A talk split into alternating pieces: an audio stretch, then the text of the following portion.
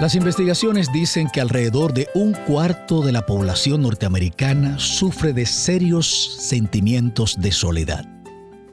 La soledad se ha convertido en una enfermedad de dimensiones casi epidémicas. Las grandes ciudades están llenas de gente solitaria.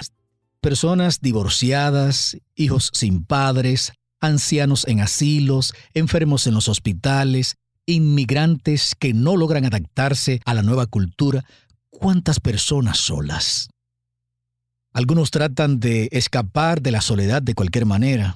Bares, discotecas, comunidades para solteros, espectáculos de cualquier clase, pero todo esto a la postre acoge a solitarios que siguen estando solos en medio de la multitud.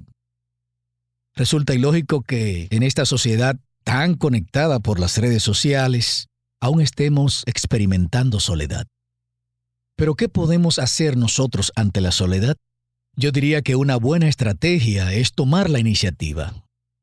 No espere que lo visiten, invite personas a su casa. No espere una llamada, haga usted la llamada. No se quede en la autocompasión, haga algo.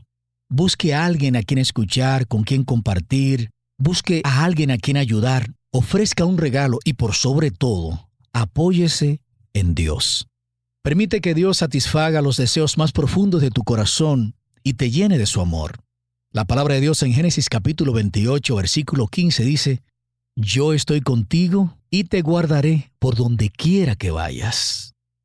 Si te sientes solo, busca a Dios en oración. Lee la Biblia. Dios te inundará con su presencia y nunca estarás solo, porque Él ha prometido ser contigo y nunca te dejará. Miqueas Fortunato te invita a tomar mejores decisiones. Hasta la próxima.